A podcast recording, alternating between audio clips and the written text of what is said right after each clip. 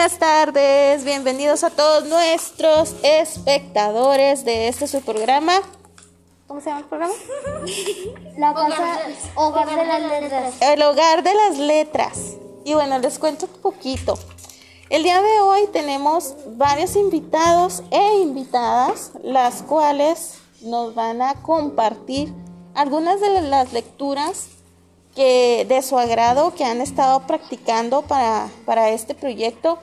Y nuestra primera invitada es aquí la señorita Chaparrita. Hola, señorita. Buenas tardes. ¿Cómo está? Buenas tardes. Eh, yo les quiero eh, yo les quiero decir un poco de mi libro que se llama Dory está en las nubes, interpretado por Abby Handlon y quiero leerles un pedacito. Oh, pero qué bonito es y se te ve precioso, dice mi mamá. Está muy esponjoso, digo yo. Es lindo y calientito. Continúa ella. Está todo inflado y esponjoso, me quejo. Es un abrigo fabuloso, insiste mi mamá. Y me da un beso. Alguien lo rellenó de almohadas, por eso está tan esponjoso. No lo usaré. Ya basta, dice mi mamá. Lo vas a usar, pulga. Sin excusas, afuera está helado. Almohadas, almohadas, esponjosas. Grito. Deja de repetir almohadas. ¿Te lo pones? dice mi mamá. Siempre me obligas a ponerme almohadas esponjosas. Anda, pelusas esponjosas. Nos vamos, dice mi hermano mayor, Lucas. Oye, ese era mi abrigo. Bueno, estoy segura de que a mí se me verá mucho mejor, dice Violeta, mi hermana mayor. Cuando llegó a la escuela, veo a mis amigos Rosibel y Jorge.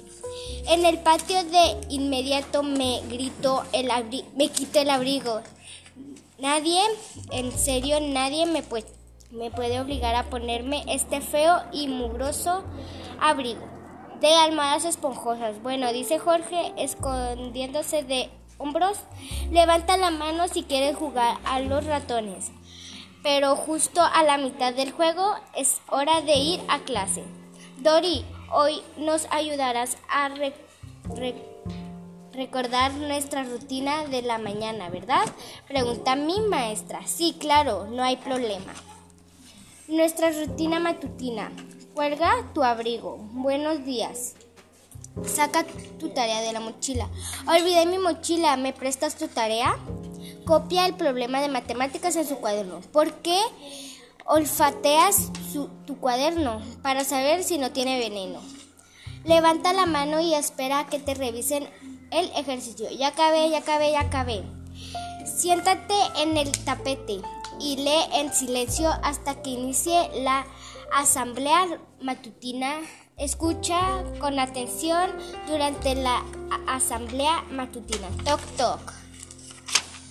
Cuando llega la hora de formarnos para ir a almorzar y al recreo, todos se dirigen al closet a tomar su abrigo. Yo también voy hacia el closet, pero cuando veo a mi abrigo esponjoso en el piso, mi brazo no se dobla. Brazo no se dobla. Así me formo sin el abrigo. Afuera hace frío, mi maestra ni se va a dar cuenta. Sigo yendo que habla, dice maestra. Cuando guarden silencio saldremos un momento. ¿Qué es esto? Pregunta mientras recoge el abrigo de almohadas esponjosas, el piso del, del closet. Vaya, qué abrigo tan más bonito. No empujen. ¿De quién es de quién es, estoy a punto de decir es mío, pero ahora mi boca no se abre. Atención todo el mundo. Por favor, ¿alguien sabe de quién es este abrigo? Robicel está a punto de decir mi nombre, pero entonces ve mi cara y cierras la boca. Bien cerrada. Boca no se abre. Sé quién, sé que este abrigo le pertenece a alguien. No apareció por arte de magia en el salón. Ahora Jorge también me, mira los ojos que le salen de la cara. Yo miro mis, yo miro mis tenis Doris. ¿Tú no te pusiste este abrigo? Ese no es mío. Mi cabeza niega sola.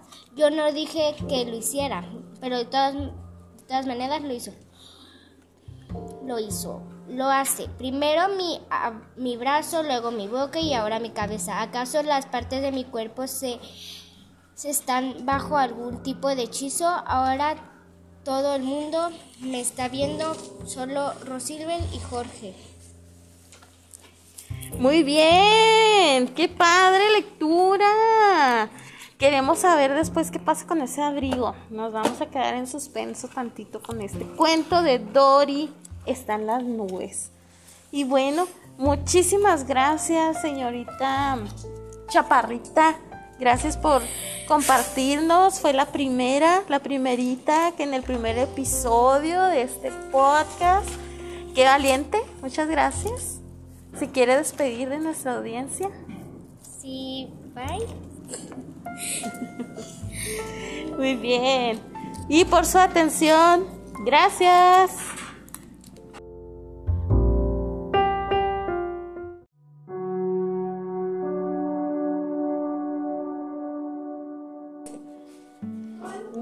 Bienvenidos sean todos de nuevo a este su podcast. A Hogar de letras. Ándele, hogar de letras. Aquí nos tenemos que creer realmente que, nosotros y nuestra escuela es un hogar de letras. ¿Por qué? Porque estamos fomentando la lectura. Y para ello tengo aquí a, a mis alumnos que están bien puestos y dispuestos para hacer este programa lo, lo mejor posible, por compartirles un poquito de lo que están haciendo. Y bueno, les platico. Eh, tenemos como invitado eh, del día de hoy a Gio. Eh, este caballero tan refinado nos va a compartir una lectura, un pequeño pedacito del libro que, que está leyendo actualmente. Entonces vamos a escucharlo con atención, vamos a disfrutar de su voz, vamos a disfrutar de su interpretación y platícanos, Gio. ¿Qué libro nos traes el día de hoy? Buenas tardes. Hoy les vengo a traer El secuestro de la bibliotecaria. De la bibliotecaria. Fue escrito por Margaret Magin y las ilustraciones son parte de Quentin Blake. Un día Ernestina, Ernestina Laburnum la bella, la bella bibliotecaria fue raptada por unos malvados bandidos. Acababa de salir de pasear por el bosque situando en las proximidades de la ciudad cuando los bandidos la asaltaron y se la llevaron. ¿Por qué me secuestran? Preguntó con frialdad. No tengo amigos ricos ni primos ricos. La verdad es que soy una pobre huérfana sin casa propia aparte de la, de la biblioteca. Eso es precisamente lo que nos interesa, dijo el bandido jefe. El, ayuntamiento de la ciudad pagará un generoso rescate. Todo el mundo sabe que la biblioteca, que la biblioteca no funcionará nada bien sin su bibliotecaria. Era bastante cierto, ya que la señorita Burnham tenía en, en su poder las llaves de la biblioteca. Creo que debo advertirles, dijo Ernestina que pasé el fin de semana con una amiga que tiene cuatro niños pequeños en la casa. Todos estaban enfermos de sarampión. No importa, replicó el bandido jefe. A mí ya me dio. Pero a mí no, exclamó el bandido más próximo. Los otros bandidos miraron a la señorita, la Burnum, con cara preocupada. Ninguno de ellos había pasado la horrible enfermedad del, del sarampión. Cuando el, el ayuntamiento recibió la carta, pidiendo el rescate, se produjo una gran discusión. Los miembros del Consejo Municipal querían que las cosas se hicieran bien. ¿Bajo qué concepto consideraban el secuestro de la bibliotecaria? Preguntó uno de los concejales. El dinero del rescate debe figurar como un gasto de personal o como un gasto del Fondo de Cultura. La Comisión de Cultura se reunirá pronto en dos semanas, dentro de dos semanas dijo el alcalde. Propongo que ellos tomen entonces una decisión sobre este punto. Pero mucho antes de que tuvieran lugar esta reunión, todos los bandidos, excepto el jefe, sufrían ya la terrible enfermedad del sarampión. Se volvieron muy irritables y tenían las narices rojas y, y llenas de mocos. Creo que un baño caliente ayuda a que salga la erupción, dijo la señorita Larbum, la, la Burnum, sin demasiada inseguridad. Ahí si estuviera en mi biblioteca, podría buscar la palabra sarampión en el diccionario. Práctico de medicina familiar. El bandido jefe dirigió una mirada triste a los hombres de su banda. ¿Está usted segura de que es sarampión? Preguntó. Me parece una enfermedad muy poca digna para un bandido. Pocas personas quedan bien con granitos en la cara, pero para unos ladrones resulta desastroso. ¿Tomaría usted en serio un ladrón con granitos? No forma parte de las funciones de una bibliotecaria. Tomaré en serio a ningún ladrón, con granitos o sin ellos, replicó Ernestina, con, con altanería. De todos modos, no podrán volver a robar hasta que no se recuperen del sarampión. Están en cuarentena, no querrán que les eche la culpa de extender el sarampión por todas partes, ¿verdad? El bandido jefe gimió. Si me lo permite, dijo la señorita la, la Burnum, iré a la, iré a la biblioteca y sacaré el diccionario práctico de medicina familiar. Con ese valioso libro intentaré aliviar el sufrimiento de sus compañeros, aunque no le no lo podré tener en préstamo más de una semana. Es un libro de consulta muy solicitado, ¿entiende? Las lamentaciones de los bandidos enfermos resultaban insoportables para el jefe. Está bien, acepto. Puede ir a buscar el libro y nos, y nos olvidaremos el secuestro de momento. Pero solo de momento, ¿eh? Bueno, hasta acá llega mi lectura. Espero que les haya gustado. Y pues nos vemos en la próxima. Muy bien, muy bien, yo. Qué padre tu libro. Oigan, este, hay que, hay que darles crédito. Realmente esos chicos son bien valientes. Si vienen sus caras ahí como las caritas que ponen cuando están leyendo, entenderían el esfuerzo que están haciendo para poder, este, poder transmitir esta cultura. Eh, cultura de hábitos, cultura de lectura sobre todo. Entonces, muchas gracias por ponernos atención, muchas gracias por estar aquí en un episodio más y síganos, denle like para que escuchen el siguiente episodio. Y por su atención, gracias.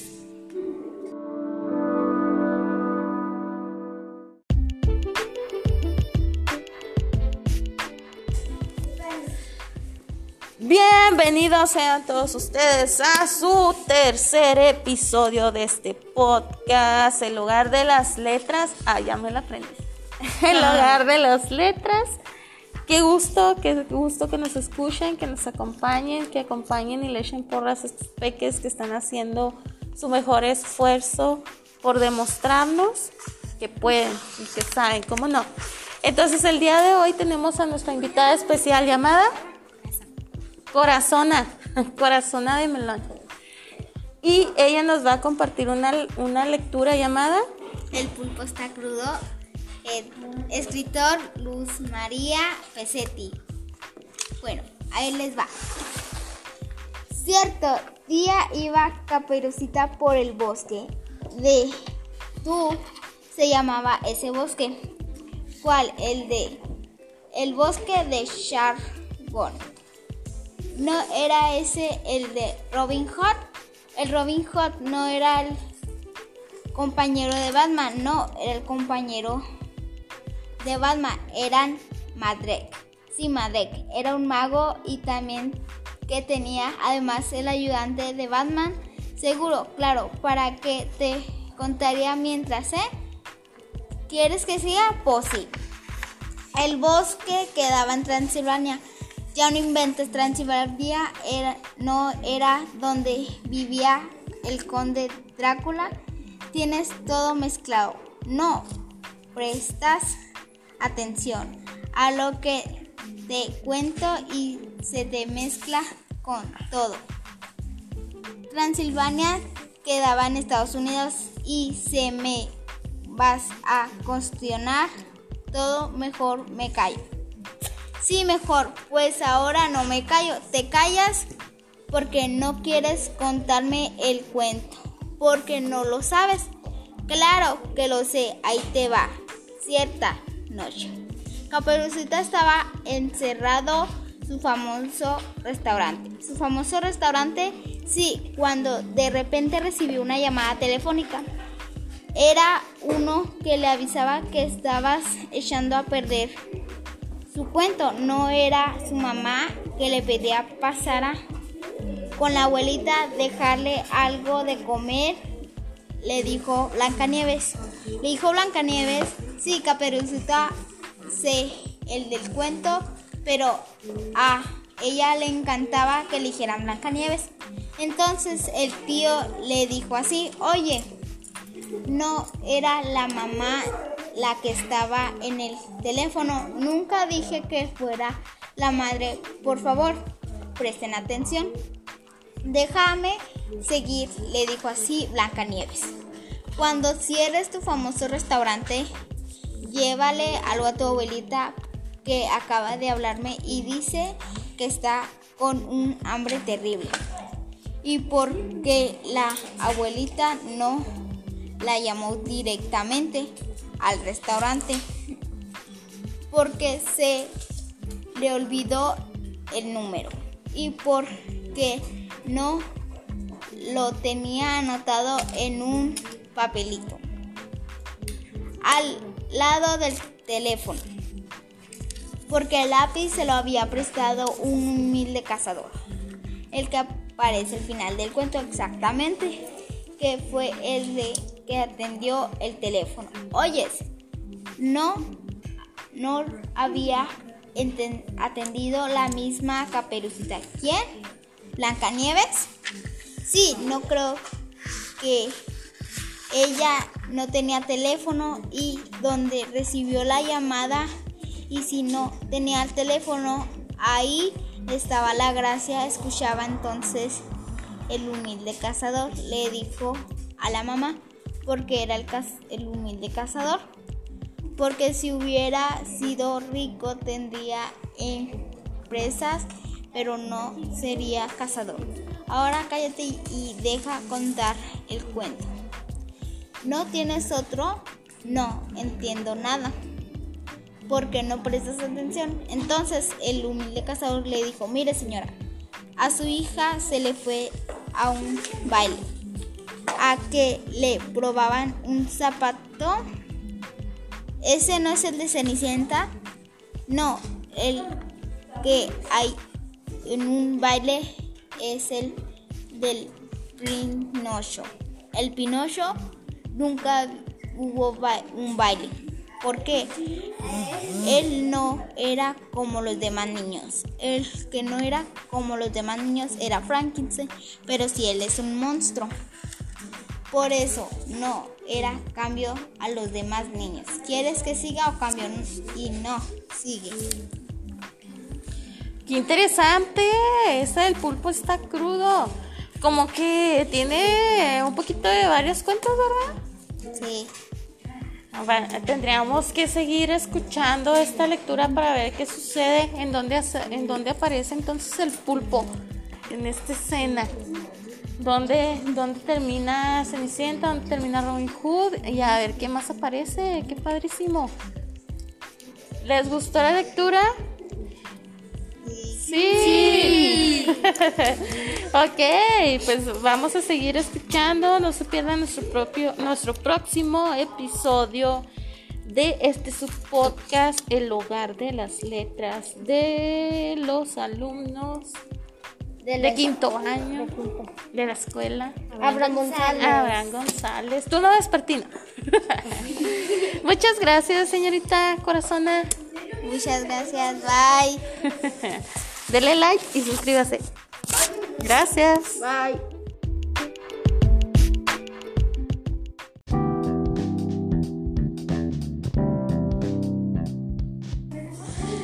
Bienvenidos sean todos a este su podcast. El hogar de las palabras. El hogar de las palabras. Y como es costumbre o más bien el propósito de este proyecto de los, de, los chicos de quinto grado, de la escuelita Abraham González Turno Despertino, vamos a compartir una lectura de el libro llamado Se puede viajar en el tiempo y otras preguntas urgentes. Santa Cachusha. Pero antes de iniciar con esta lectura, les quiero decir que el participante del día de hoy es nada más y nada menos que señor Rojo. y no tiene nada que ver porque está enamorado. Solamente así se puso. Dale. Glenn, eh, ¿cómo se el libro, cómo se lo escribió Glenn Murrilby? Y les y cómo se les vengo a presentar porque ya no hay dinosaurios. La mayoría de los dinosaurios fueron exterminados hace 65 millones de años, probablemente después de que el impacto de un meteoro enorme destruyó su entorno, pero aún hay algunos por ahí si se sabe dónde buscar. ¿Qué siguen vivos? ¿En dónde? ¿Por qué? Nadie me avisó. Tranquilízate, de los explicaré todo. En ese monstruo del lago Ness, ¿verdad? ¿Lo sabías? No, no es el monstruo del lago Ness. O es muy poco probablemente. Al menos habría sido un familiar ente- entera. Y entonces, ¿dónde está? Está bien, está, está bien. Te lo diré. Están a tu alrededor. Pero espero no he visto, o sea que... Deja explicar. La mayoría de los dinosaurios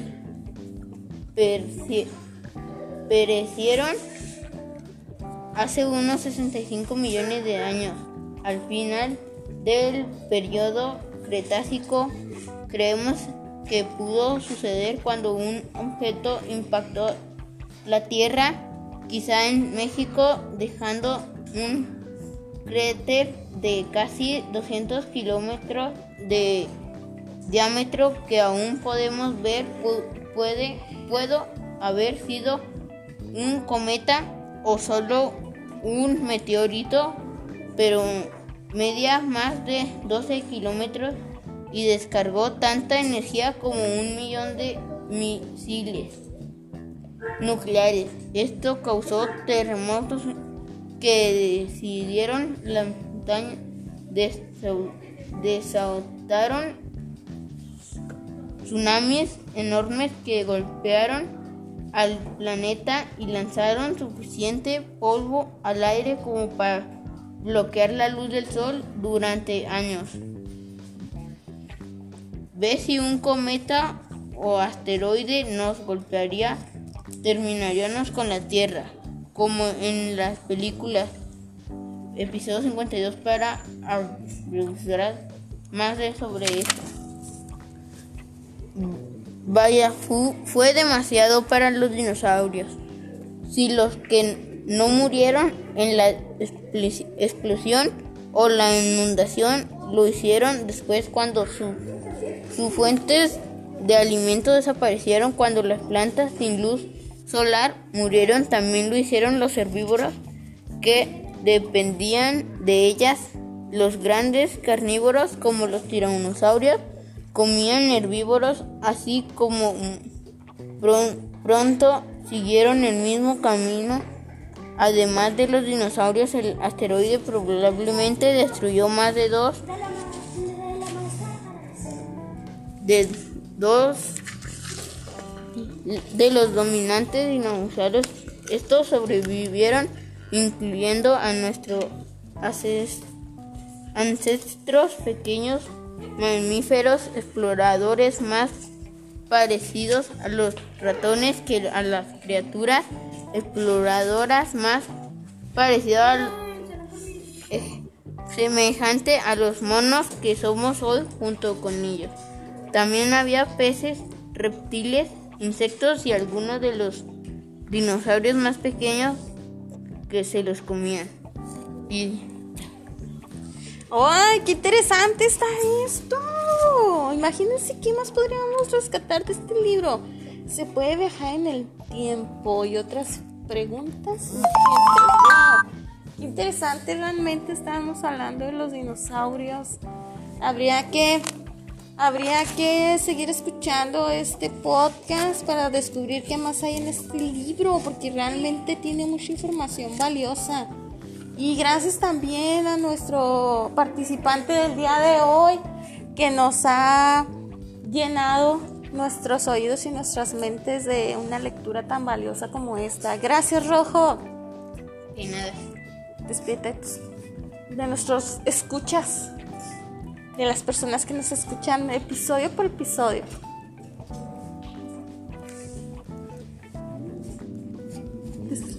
Bye. Hombre, pocas palabras. Y bueno, muchas gracias. Esperen el próximo episodio porque todavía seguimos con, con este proyecto. Todavía no se acaba hasta que se acaba. Y por su atención, gracias.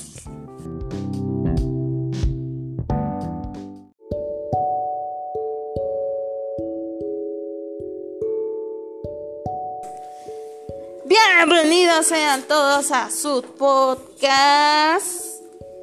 Casa de las letras. El hogar de las letras, el hogar de las letras. Y bueno, aquí estamos todos, este, con su debida sana distancia, continuando con este proyecto de los niños de quinto grado, el turno vespertino de la escuela Abraham González. Y el día de hoy tenemos una invitada especial, Flor de Campo. Uh, ahorita que ya viene la primavera, haciéndole honor. ¿Quién nos va a compartir un pedazo de su libro, una lectura corta? A ver de qué se trata, qué tan emocionante está el día de hoy. Y bueno, a ver, Flor de Campo, ¿qué nos tienes? Hola, el título de la, del cuento se llama Me lo dijo mi almada. Es de Elena Dresser.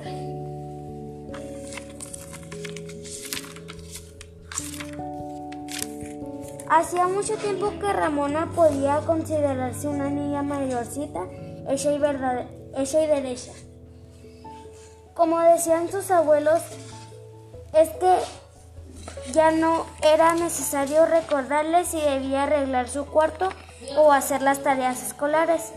Y a pesar de lo mucho que le fastidiaba, hasta cumplía con su obligación de saludar y entender amablemente a las visitas. Los adultos estaban felices, los viejos caprichos de Ramona parecían algo del pasado últimamente toda, todo iba de maravillas perfecto hasta aquella tremenda tarde cuando se atravesó al desa- desa- desastre de la almohada y el tiempo pareció retroceder. Romana tenía una almohadita muy querida, los mayores aseguraban que era su segunda almohada. Pero como ella no recordaba la primera, sentía que esa era la única, la que tuvo a su lado desde siempre. Con su punta descosida, cuando Ramona apenas sabía caminar, escondía los dedos pequeños en la rotura de la almohada, enganchándola bien firme, mientras dejaba fuera su dedo gordo para chuparlo. Al comprar aquella almohada, la mamá de Ramona quiso agregarle un signo de amor para que su hija, su, hijita, no durmiera tan sola. Dibujó un corazón sobre la tela nueva y luego lo bordó encima con hilo rosa. Cuando Ramona fue creciendo todas las noches, levantaba una orilla de la almohada de la funda buscando las, las puntadas rosas. Necesitaba comprobar que el corazón bordado aún seguía, seguía allí para, verla, para velar su sueño. Y aquella dis- distante mañana en que Ramona ingresó a la escuela, la almohadita fue su acompañante durante esas largas horas. lejos de su familia. Después, poco a poco, la almohada se quedó en casa, pero continuó siendo el gran amor de Ramona por muchos años más. Y de tanto usarla y lavar y de tanto que se que andaba de arriba para abajo, la almohada se gastó, se veía diminuta comparada con el tamaño de, de quien la usaba, estaba deformada, percu- percudida y con el forro hecho jirones, ya no le quedaba sitio para otro De veras, como a veces nos aferramos a, a un objeto este, que nos da seguridad y es tan impresionante como nuestra dependencia es tanta hacia, hacia ese objeto, en este caso la almohada hecha con amor. Dándole tributo al día de hoy, 14 de febrero, Día del Amor y la Amistad, con este cuento, ¿verdad? Señorita Flor de Campo. Sí. Y bueno, muchas gracias por esta lectura. Estuvo bien interesante. ¿Cómo te sentiste? Mm, bien. Ok, bueno. Entonces, señores, señoritas, jóvenes, niños que nos siguen en este podcast, esperen a los próximos episodios que no se van a arrepentir porque tenemos y seguimos con nuestras lecturas. ¿Verdad que sí? Sí. Eso. Entonces, muchas gracias. Gracias. Esto es súper recomendado para los niños, para que aprendan a distinguir las cosas y aprender a leer y todo eso. Ok, muy bien. Qué bueno que lo disfruten. De eso se trata. y por su atención, gracias. Bye. Bye.